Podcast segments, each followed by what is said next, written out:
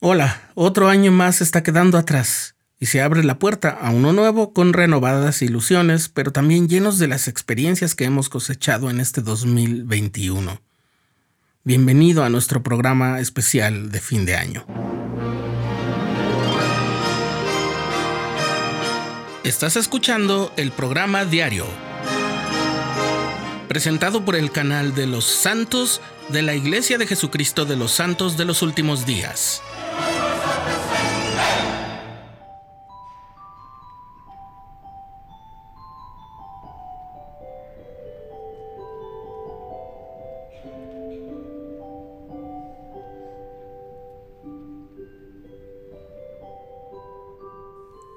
Al acercarse un nuevo año es natural e incluso una costumbre reflexionar sobre el año que termina.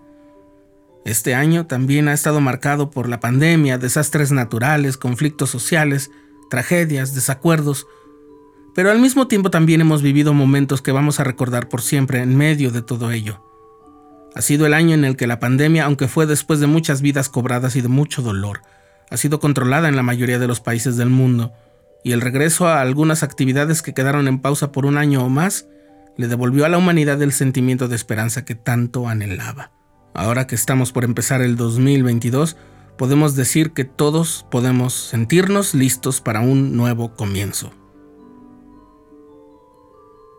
Y eso es lo hermoso de cada nuevo año. Está lleno de posibilidades, de expectativas renovadas, o como diría el escritor Charles Dickens, lleno de grandes esperanzas.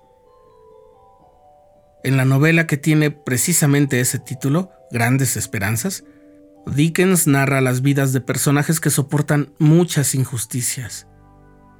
Philip Pirrip, mejor conocido como Pip, el protagonista de la novela, quedó huérfano siendo un niño y recibió maltrato y traición.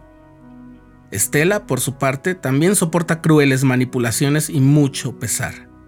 Y hacia el final, cuando han alcanzado la madurez y sabiduría, Estela reflexiona sobre sus experiencias diciendo, Ninguna lección en mi vida ha sido más fructífera que el sufrimiento. He sido doblegada y quebrantada, pero todo ello me ha moldeado para bien.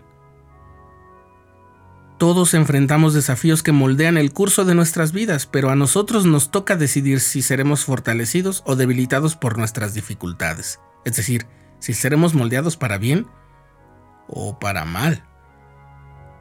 Nuestras dificultades nos impulsarán a buscar mejores cosas en este nuevo año o nos arrastrarán con su corriente, haciendo que demos la espalda a la fe y a la esperanza. Esa es una buena pregunta. En medio de tanta contención como ha habido en el mundo, ¿buscaremos la paz y la conciliación o nos entregaremos a la ira y a la división, como la que podemos ver, por ejemplo, en las redes sociales y también en las calles, en muchas circunstancias? Cuando nos sintamos doblegados y quebrantados bajo las pesadas cargas de la vida, ¿seremos como Estela, moldeados para bien? Este último año tampoco ha sido fácil, porque la angustia y las tragedias ocasionadas por la pandemia desde el año anterior no han terminado y no han reemplazado a las otras vicisitudes que ya estaban sembradas en nuestro camino, sino que se han agregado a nuestros desafíos.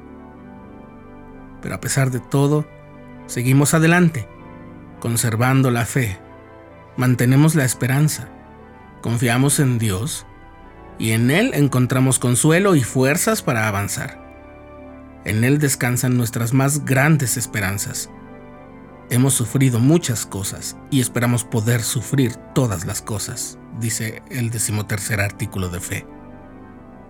Hacer frente con valor a cualquier cosa que nos depare el futuro, con la seguridad de que si somos doblegados y quebrantados, ello significará que estamos siendo moldeados para bien. Feliz Año Nuevo.